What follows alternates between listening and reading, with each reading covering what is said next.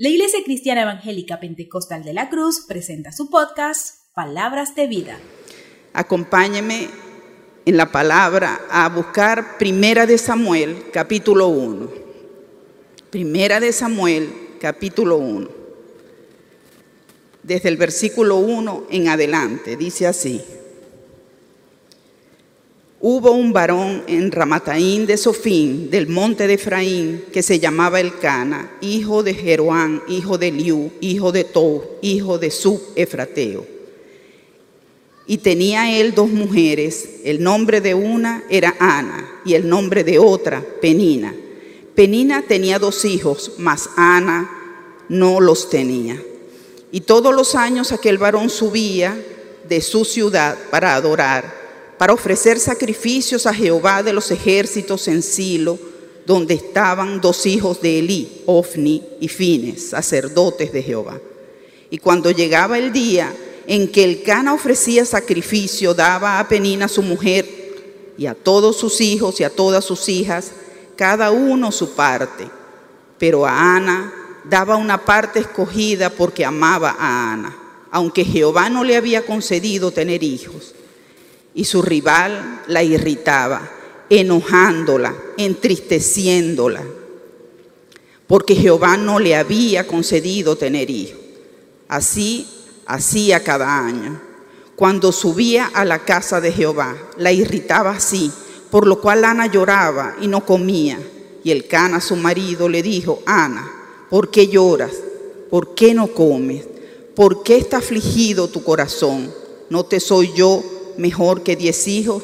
Y se levantó Ana después que hubo comido y bebido en Silo, mientras el sacerdote Elí estaba sentado en su silla junto a un pilar del templo de Jehová.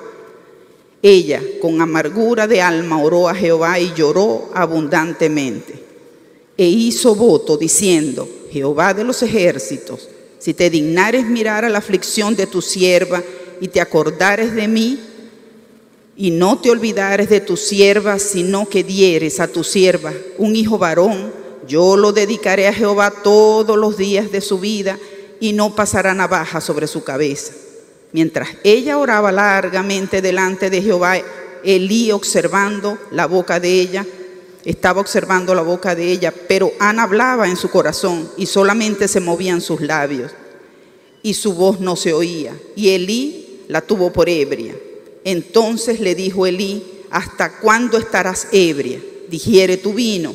Y Ana le respondió diciendo, no, Señor mío, yo soy una mujer atribulada de espíritu. No he bebido vino ni sidra, sino que he derramado mi alma delante de Jehová.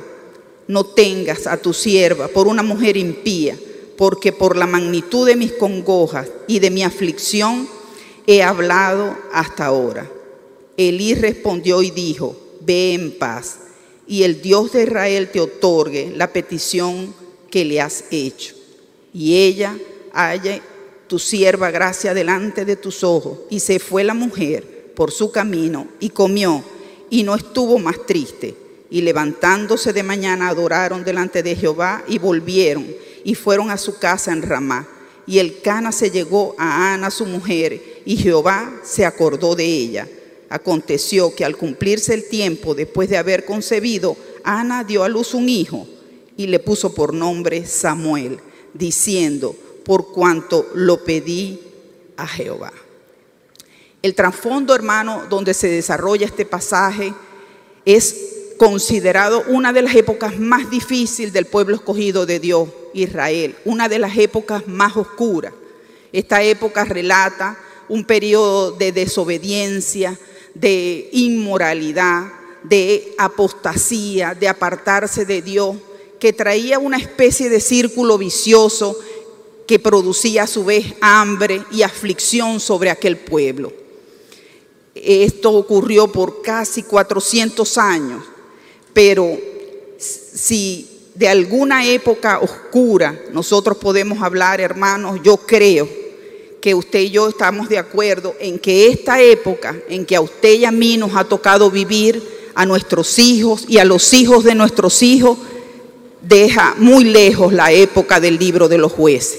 Porque además de tener nosotros todas las deficiencias que tenía Israel en aquel pueblo de desobediencia, de inmoralidad, de apostasía, de corrupción. Nosotros hemos dado en esta era que nos ha tocado vivir un vuelco de 180 grados y en aquella época el Señor había prometido en el libro de Deuteronomio capítulo 7 al pueblo de Israel que si le obedecía, Él iba a darle muchas bendiciones. Una de esas bendiciones era que no iba a haber ni hombre, ni mujer, ni aún animales estériles en su pueblo. Así que en la época que Ana le toca vivir, una mujer que no podía concebir era considerada una mujer sin valor, una mujer que no tenía nada que hacer en, ese hogar. De manera tal que hoy, además de tener todas las deficiencias de la época oscura del libro de los jueces, nosotros hemos dado ese vuelco y ahora nuestras mujeres marchan por las calles, usted lo puede ver en las noticias de todos esos países, pidiendo que las leyes aprueben el derecho a tener, el derecho a concebir en su cuerpo. Las mujeres marchan pidiendo que las leyes reconozcan el derecho a asesinar, porque eso es lo que es el aborto. Y mientras usted y yo descansamos, el mundo y el diablo le dice a nuestros hijos que no importa cómo nazcan, si hembra XX genéticamente o varones XY, que no importa cómo nazcan, eh, no habrá problema. Para los varones se resuelve todo con una pequeña ablación quirúrgica y un baño de hormonas, igual para las mujeres con un implante y un baño de testosterona, dejarán de ser el sexo con el que nacieron. Pero sabe, aunque usted lo crea o no, el diablo también predica, pero él predica en base a mentiras.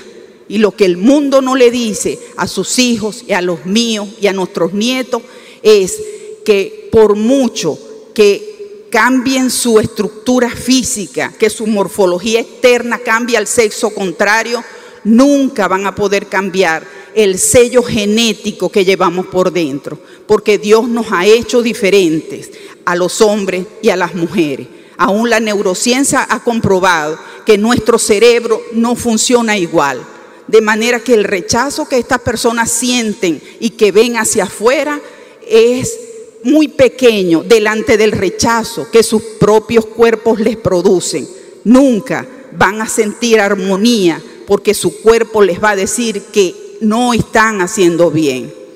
Hace unos meses, yo diría que hace muy poco tiempo, en enero de este año, 2022, en Baltimore, Estados Unidos, unos científicos en aras del, del, avance científico y de la prolongación de la vida, acaban de hacer un trasplante de corazón. Hoy los trasplantes son tal vez pan nuestro de cada día. Pero esto tiene una particularidad, ya se había hecho antes en los años 50, eh, se trasplantó el corazón de un cerdo a un señor de 58 años. El experimento que se hizo en los años 50 de un chimpancé a un ser humano duró una hora. Este duró 60 días. Estas personas que no tienen gota de ética, aunque son llamados científicos, nunca han leído el libro del Génesis, nunca han leído la creación. Nunca han leído que en el quinto día Dios creó a los animales según su género y según su especie y que al sexto día creó Dios al hombre a su imagen y semejanza, varón y hembra los creó. Pero si usted cree que estamos viviendo en un país donde estas cosas no pueden pasar, porque es un país pequeño donde solamente sufrimos de malos gobiernos, de hiperinflación, de malos servicios públicos. Déjeme decirle que Finlandia, que es un país que puntea los eh, porcentajes de matrimonio igualitario, ha mandado cartas de recomendación a la Asamblea Legislativa de nuestro país desde el año pasado sugiriendo que se apruebe el matrimonio igualitario.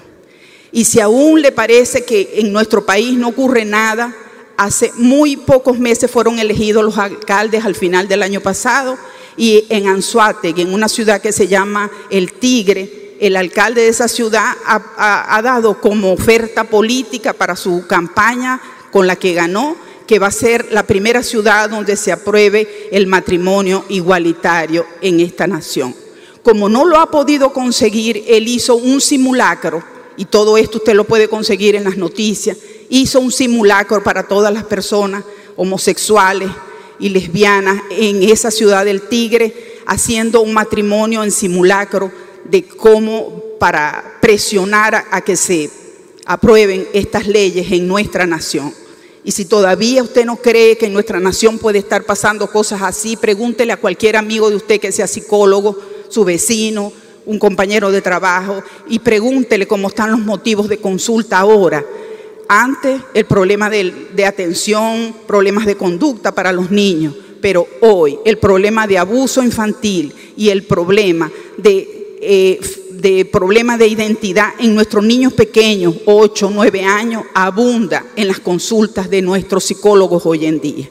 Entonces, quiero decirle, hermano, que Dios no le importa la oscuridad que haya afuera, no le importó la, la oscuridad del libro de los jueces, tampoco la oscuridad que hay hoy en esta nación. Porque así como en la época de los jueces el Señor escogió mujeres y hombres que iluminaran y que se dejaran usar como Jefté, como Gedeón, como Débora, como Sansón a pesar de sus problemas, luego como Noemí, como Noemí, como Ruth, como oh, vos y ahora como Ana, Dios lo ha escogido a usted y me ha escogido a mí para que proclamemos su palabra y para que iluminemos en este mundo tan oscuro, ¿sabe? Es tiempo de despertar.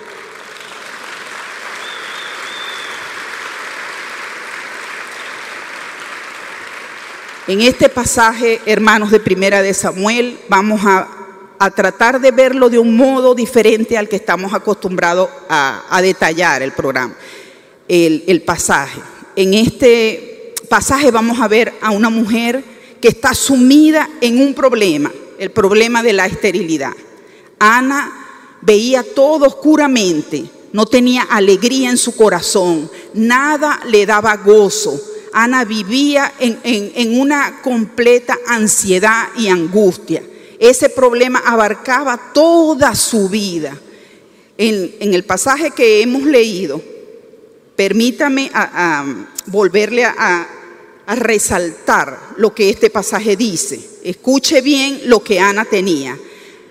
Ana tenía problemas en su cuerpo, en su alma y en su espíritu muy difícilmente usted va a conseguir un pasaje que haga una radiografía tan exacta de lo que puede causar un problema eh, en la vida de una persona.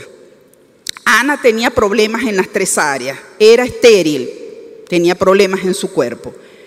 La eh, segunda esposa de su esposo, porque además vivía en un matrimonio disfuncional, Dios no aprueba la poligamia, Dios no aprueba el adulterio, Dios no aprueba la fornicación, creó a Adán y a Eva. Pero estamos acostumbrados a ver tantas cosas disfuncionales que se hacen comunes y por comunes creemos que son normales, pero no lo son. Así que esta segunda esposa de Elcana molestaba a Ana, se burlaba de ella y ella, según el versículo 6, tenía siempre irritación, enojo, tristeza. Aquí estaban afectadas las emociones de Ana, que es su alma. Además, tenía siempre llanto abundante, no comía, tenía inapetencia. Y en el versículo 8, 10, 15 y 16 dice, aflicción de corazón, amargura de alma, tribulación de espíritu y congoja. Estaba afectado su espíritu. Es demasiado para una sola persona. Se lo vuelvo a leer. Esterilidad, irritación, enojo, tristeza, llanto abundante, inapetencia, aflicción de corazón, amargura de alma, tribulación de espíritu y congoja. Todo esto está descrito en el pasaje que acabamos de leer. Si Ana viviera en nuestra época, la recibiríamos en nuestro consultorio, le haríamos el diagnóstico de esterilidad y sería sometida a una serie de tratamientos médicos. Pero ¿sabe qué? Al margen de las órdenes médicas, nosotros colocaríamos interconsulta con psiquiatría, créanlo porque todas estas situaciones que Ana presentaban hacen ver a una persona actualmente con un síndrome de depresión que yo llamaría severo. Es, lo que se ve en el pasaje. Pero usted pasa inmediatamente en esa misma página al capítulo 2, que tiene por título El cántico de Ana. Permítame que le lea algunos pasajes, no completo el pasaje. Y Ana oró y dijo, mi corazón se regocija en Jehová. Estoy en el versículo 1.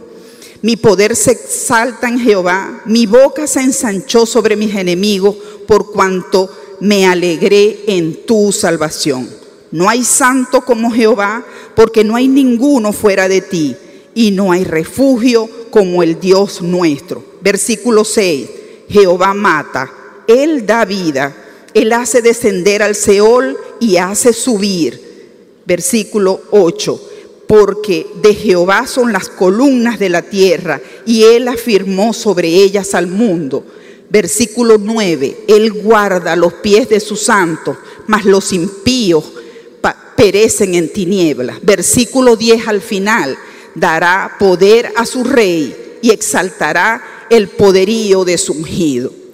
Si usted hubiese leído primero el capítulo 2 y no lee el capítulo 1, usted dice, qué mujer tan especial, tan consagrada. Pero como usted ya leyó el capítulo 1 y ahora el capítulo 2, Ana en el versículo 1 habla de regocijo, en el 2 de alegría, en el 6 exalta a Dios, reconoce la soberanía, la soberanía y el poder de Dios, conoce la palabra de Dios Ana describe el fin del justo, el fin del impío, y en el versículo 10 es usada para hablar de profecía, para hablar del mismo Jesucristo, el ungido, el rey.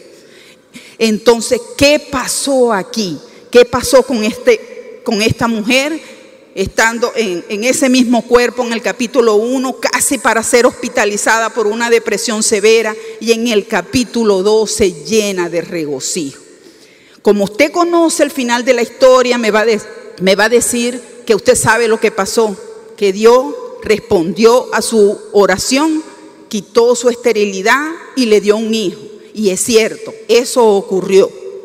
Pero, querido padre y madre que estás aquí, o padres, aunque no han tenido hijos biológicos, han criado hijos y siguen siendo padres, déjeme decirle una cosa, los hijos no ocupan no llenan el lugar que solo Dios puede llenar en la vida de un ser humano. Solo Dios puede llenar el lugar primordial en nuestra vida porque Él nos creó a su imagen y semejanza. Así que no es el Cana diciéndole a Ana, sino Jesucristo diciéndole, diciéndote a ti y diciéndome a mí, ¿por qué lloras? ¿Por qué no comes? ¿Por qué está angustiada tu alma? ¿No te soy yo mejor que diez hijos? ¿No te soy yo mejor que el dinero, mejor que las posesiones? ¿No te soy yo mejor aún que tu salud? Yo no sé con qué tipo de problema has venido tú hoy en la mañana aquí, cuál es tu necesidad, solamente Dios lo sabe pero que quiero que sepa que muchas veces estamos atascados en los problemas como estaba Ana con su esterilidad. Ella no tenía ojos para nada más, sino para la tristeza en su corazón. Y muchas veces nosotros quedamos como Ana, atascados en el problema. Porque déjame decirte que si Jesucristo no es mejor que todo lo que tú tienes o deseas, entonces estamos en problema. Jesucristo es rey y Él quiere reinar sobre nuestra vida. Ahora bien, ¿qué pasó aquí? Si, los hijos no, no llenan el lugar que solo le corresponde a Dios, ¿qué pasó aquí? Ana eh, pasó por un proceso que el Señor Jesucristo en el capítulo 3 del Evangelio de Juan, si usted quiere lo busca, Evangelio de Juan capítulo 3, el Señor Jesucristo llamó el nuevo nacimiento.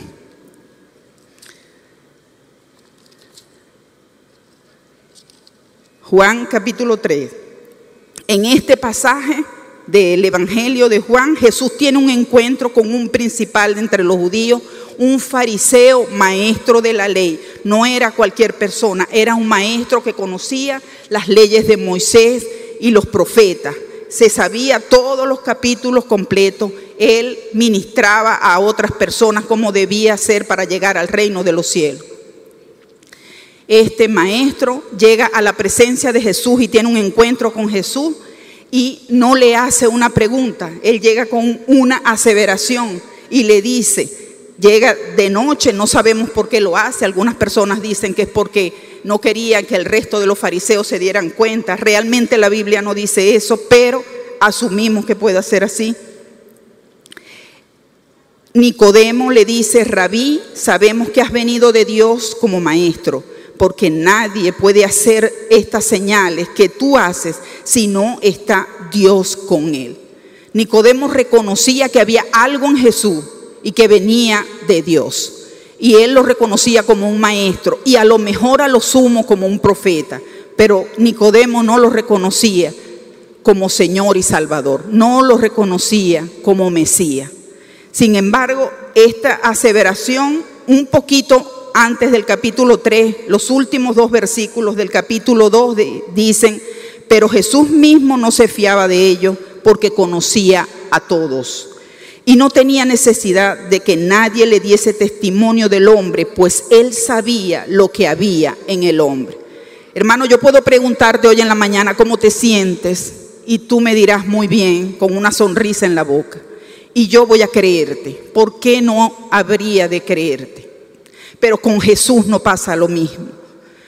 Tú puedes decir, no puedes decirle a Jesús que estás bien con una sonrisa en la boca y, tener el alma eh, llorando. No puede. Jesús es Dios y lo conoce todo.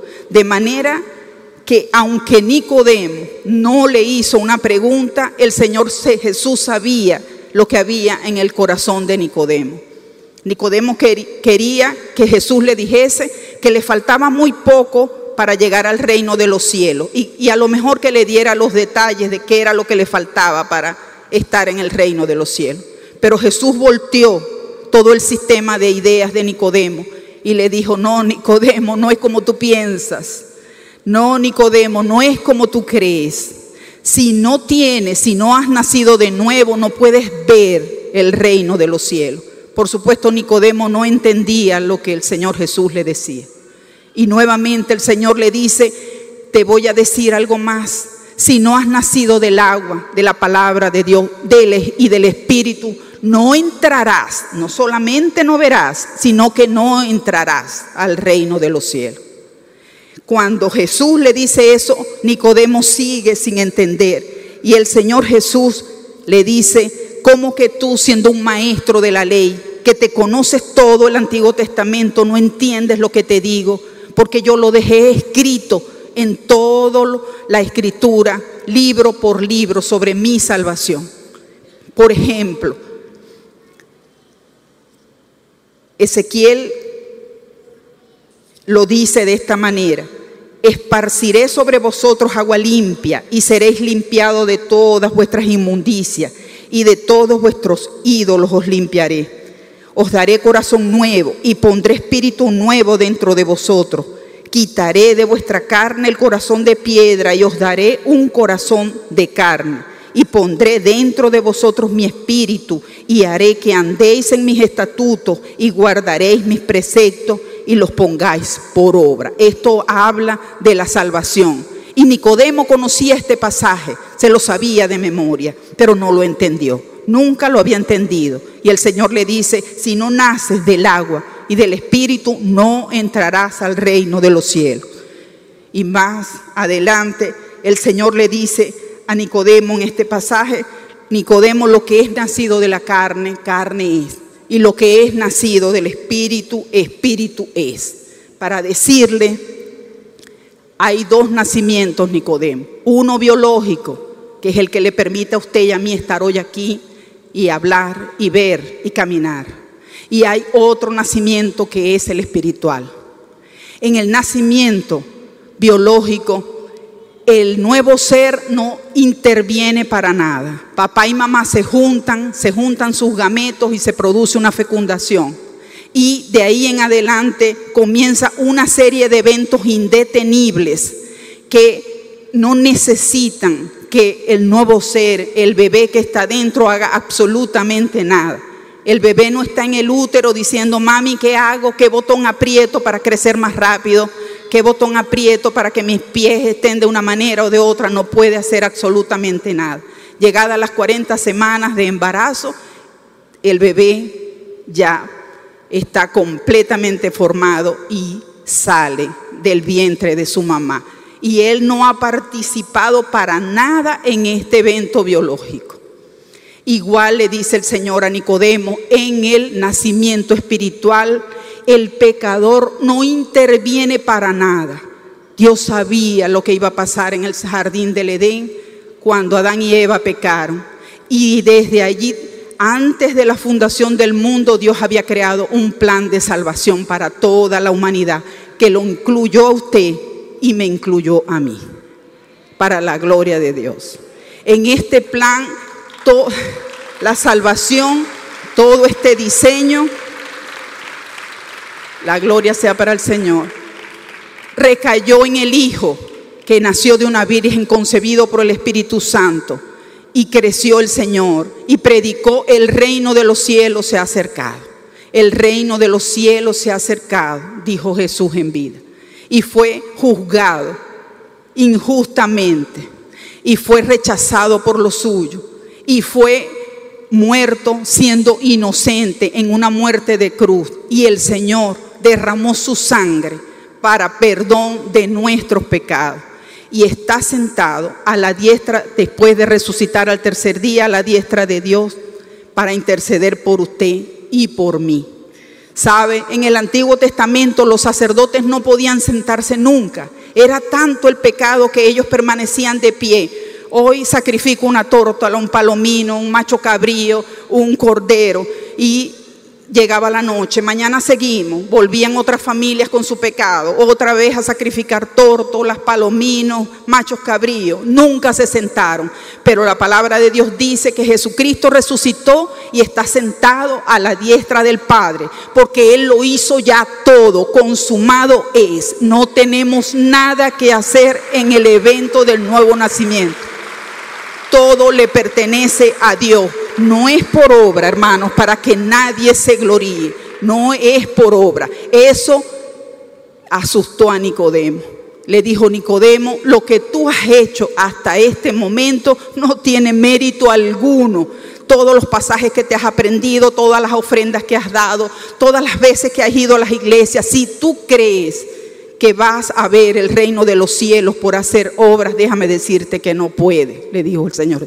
No puede entrar al reino de los cielos si no naces de nuevo.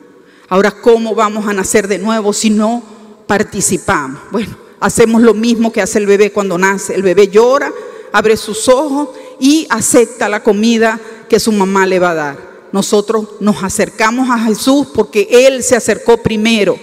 Él nos ama y hoy tiende el plan de salvación para toda la humanidad. Eso te incluye a ti, amigo y amiga que hoy nos visita. ¿Sabe? Eh, es importante que entendamos que solo Jesús puede llevarnos al Padre. No hay otra vía. Él es el camino, Él es la verdad y Él es la vida necesitamos un nuevo nacimiento. Puede ser que tú vengas a la iglesia, puede ser que tú te conformes como el Cana, el esposo de Ana, iba una sola vez al año. Él era un descendiente de los levitas, debería estar viviendo cercano al templo para ministrar, pero no lo hacía porque era un levita inactivo, vamos a decirlo así. Iba una vez al año, en una semana, a ofrecer sacrificio. Dice el Señor que podemos en el primer libro de Juan, en la carta del primer libro de Juan, nosotros estamos edificados sobre la roca que es Cristo, pero cada uno de nosotros tiene que ver cómo sobre edifica. Si nosotros estamos sobre edificando con oro, con plata o con piedras preciosas o con heno y hojarasca. ¿Sabe por qué? Porque en ocasiones venimos los domingos a la iglesia, estamos aquí, sabemos que Jesús es nuestro Salvador, pero lunes, martes, miércoles, jueves y viernes nunca leemos la palabra, nunca oramos, no buscamos a Dios y le decimos al Señor Jesucristo, yo puedo vivir el resto de los días sin ti. Con el domingo me basta. Y no es así, hermano. Es necesario que cada uno de nosotros revise cómo está sobre edificando en su vida. Jesús lo quiere todo. Él quiere el 100% de tu atención, de tu vida, de tu corazón, de tu alma y de tu espíritu. Todo Él pagó un precio por ti y por mí. Y lo menos que podemos hacer es entregar nuestra vida al Señor al 100%. Amigo, madre que estás aquí, padre que estás aquí, hijo que estás aquí, quiero que sepas que yo no puedo decirte que al aceptar al Señor Jesucristo como tu Señor y Salvador, lo que antes te dije que estaba oscuro se va a aclarar. Yo no puedo decirte que lo que antes te dije que era peligroso se va a volver menos peligroso, porque la palabra dice al contrario, lo que está oscuro allá afuera se va a poner más oscuro. Lo que está peligroso allá afuera se va a poner más peligroso. Pero sabes, el Señor te dice, querido amigo, querida amiga que hoy estás aquí, pensando que has venido coincidencialmente por una casualidad, llegaste aquí, déjame decirte que no hay casualidades para Dios. Su soberanía no lo permite. Dios conoce todo lo que va a ocurrir y Él hoy hizo una cita contigo muy especial. Él dice, cuando pases por las aguas, yo estaré contigo. Y si por los ríos, no te anegarán. Cuando pases por el fuego, no te quemarás, ni la llama arderá en ti. Dios no promete que no va a haber ríos, que no va a haber aguas, que no va a haber pruebas. Él promete que te va a tomar de su mano y que aunque pases por ese río, no te vas a ahogar. Que aunque sea muy difícil la prueba por la que tú estés pasando y sientas el calor, el dolor de esa prueba, dice que aunque pases por el fuego, no te quemarás, ni la llama arderá en ti. Dios promete que va a guardarnos, a tomarnos de su mano para pasar por cada situación difícil en nuestra vida. Hoy es tiempo de salvación. Hoy es tiempo de salvación para ti que estás aquí. Jesucristo ha entregado su vida por ti y por mí. Él quiere que tú hoy vengas y quiere convertirse en el título de, este, de esta pequeña meditación que llamé nuestro mejor regalo. Sabes, madre, que estás aquí, hemos recibido muchas felicitaciones. Y hoy puede que tus hijos cocinen para ti y hagan una rica comida.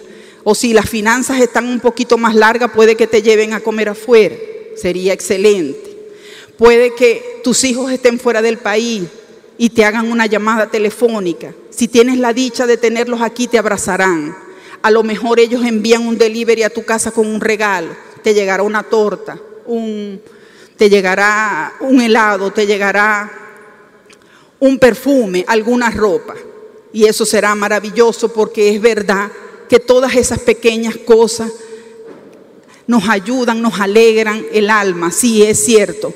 Pero mañana a esta misma hora tú estarás nuevamente en tus actividades y sabes que el helado que te regalaron se habrá deshecho ya, se habrá descongelado ya, la comida se habrá metabolizado, la ropa cuando empieces a lavarla se va a decolorar y así aún el abrazo que tu hijo te dio y aún la llamada que te hizo la vas a guardar en tu mente a modo de recuerdo.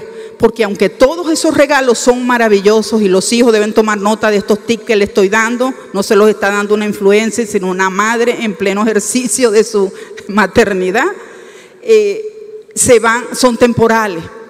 Todos estos regalos son temporales. Pero Jesucristo quiere darte el mejor regalo. Nuestro mejor regalo es Jesús y Él hoy te ofrece su salvación y vida eterna. Por eso, en esta mañana quiero pedirte, amigo que nos visitas, padre que sales todos los días a trabajar, sales todos los días a, esforzarte a traer la comida a tu casa y ves que no funcionan las cosas como tú crees, muchas veces creerás que estás perdiendo el tiempo, porque no es no es congruente para el ser humano vivir sin Dios, no lo es. Aquí diríamos no es negocio. Pero Jesús se compromete a estar contigo todos los días de tu vida. Así que si hay algún amigo, algún padre, alguna madre, algún hijo aquí que hoy quiera aceptar a Cristo como su Señor y Salvador, te voy a pedir que pases aquí adelante porque queremos orar por ti, queremos orar contigo, ¿sabes? Dios te ofrece su mano de protección y de vida eterna. No tengas miedo, ¿sabes? Hace muchos años, yo tenía siete años y medio cuando mi, pa, mi papá murió. A los siete años y medio ya yo era una huérfana, ¿sabes? A los, no me gustaba ir en los meses de junio a la escuela cuando se iba a celebrar el Día del Padre, porque las maestras tan hermosas siempre hacen una cartica para el Día de las Madres a sus bebés, una cartica para el Día de los Padres. Yo sentía en mi corazón esa tristeza. ¿A quién le voy a dar yo esta carta que haga? Y me enfermaba cada vez que llegaba junio, el Día del Padre. Y lloraba y no quería ir. Y me sentía una huérfana. Diez años después, a mis 17 años, Dios envía cercano a mi casa una campaña hermosa de unos hermanos que fueron a predicar. Mis padres, mi madre no me dejaba salir así nada más, pero preparó esa semana y ella me permisó a poder ir. ¿Qué puede hacerte daño ahí? Puedes ir, me dio permiso para ir esa semana. Y yo fui toda la semana en las noches. Iba con los amigos del barrio y ellos iban a, a bromear realmente. Pero al final de esa semana, cuando ya se acababa la campaña, yo sentí ese último día que Dios decía a mi vida, Hoy es el día de tu salvación. Hoy es el día de tu redención. Hoy vengo a buscarte. Y ese día yo hice todas las cosas en el día, ¿sabe? Tenía 17 años cuando aquello ocurrió. Y solamente quería que llegara el tiempo de que empezaran a predicar. No, no recuerdo absolutamente nada lo que la persona que estaba allí predicó, no lo recuerdo. Yo solamente quería que aquel predicador dijera, ¿quién quiere pasar adelante a recibir a Jesús? Y eso fue lo que hice. Cuando Él preguntó, yo corrí hacia adelante a aceptar a Jesús. Y déjame decirte que desde allá hasta aquí nunca más me he sentido una huérfana. Nunca para la gloria y honra del Señor. El Señor es tu pastor. Hay tiempo, querida madre, querido padre que estás aquí, que pases adelante. Quiero hablarle a los hijos porque nosotros tal vez minimizamos a los niños, pero el hijo que Dios le dio a Ana fue entregado para ser criado en el templo a los tres o cuatro años cuando fue destetado máximo. Y si hay algo más doloroso que no tener hijos, es ver dejar a tus hijos que los críe otro. Muchas madres aquí han tenido que salir del país y han dejado sus hijos a merced de otras personas, no importa que sean familiares o no. Es muy duro esto. Pero Samuel fue criado y fue levantado como un gran hombre de Dios, un hombre que no se apartó de Dios, un hombre que fue usado para profetizar y estar al lado del rey David hasta el día que murió, honrando a Dios en su vida.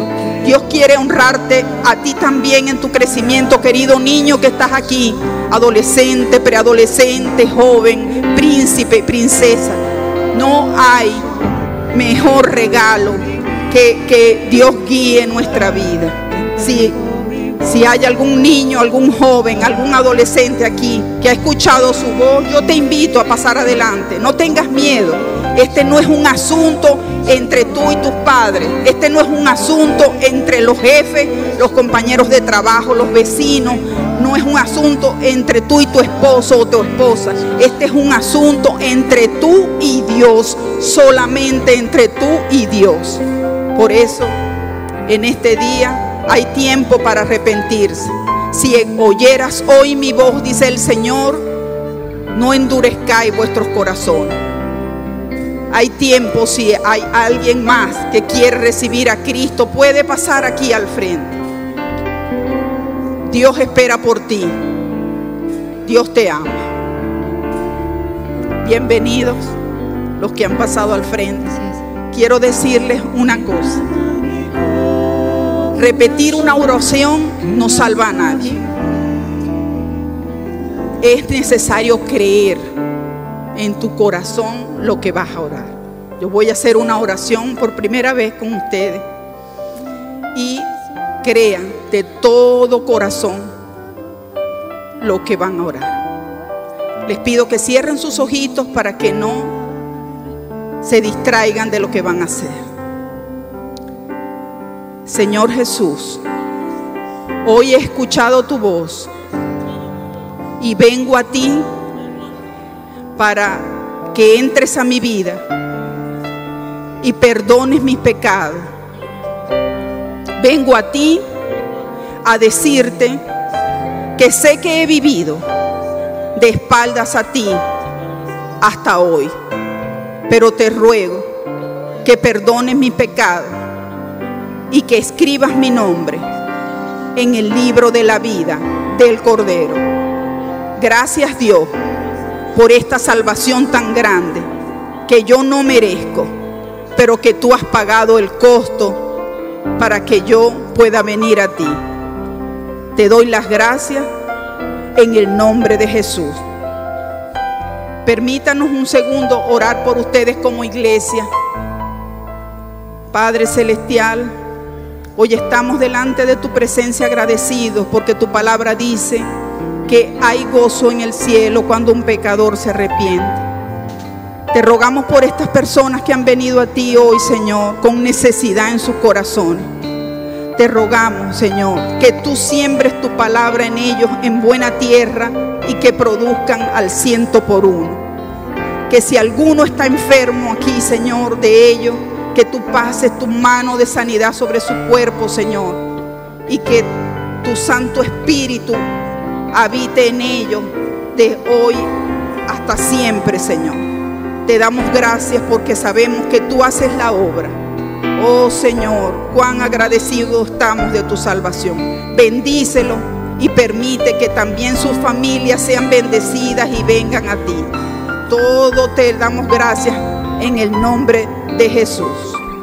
Ahora quiero pedirles que den un momentico, voy a pedirle dos cosas, que den la vuelta hacia la congregación, que miren hacia adelante, porque esta iglesia a la cuenta de tres quiere decirte algo. Iglesia, uno, dos y tres. Bienvenidos a la familia de Dios.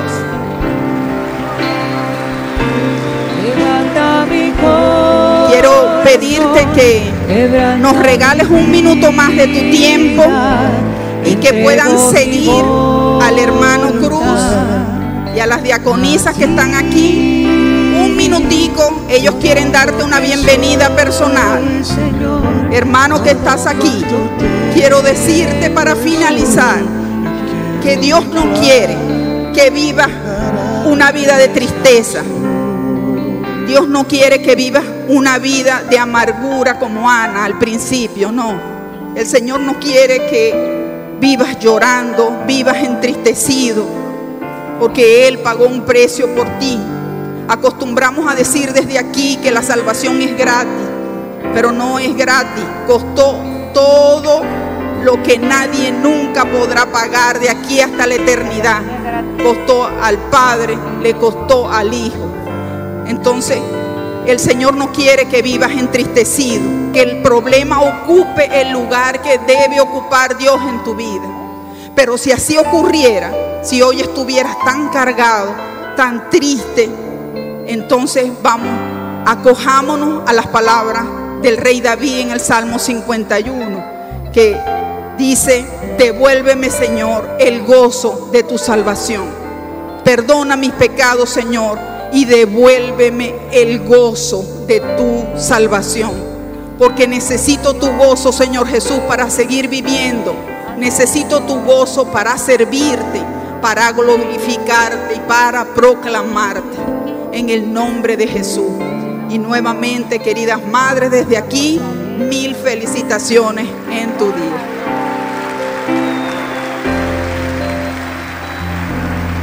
Gracias por escuchar el podcast Palabras de Vida, producido por la Iglesia Cristiana Evangélica Pentecostal de la Cruz, Maracaibo, Venezuela. Síganos en nuestras redes sociales en Facebook como Iglesia de la Cruz OF, en Instagram como Iglesia de la Cruz BZLA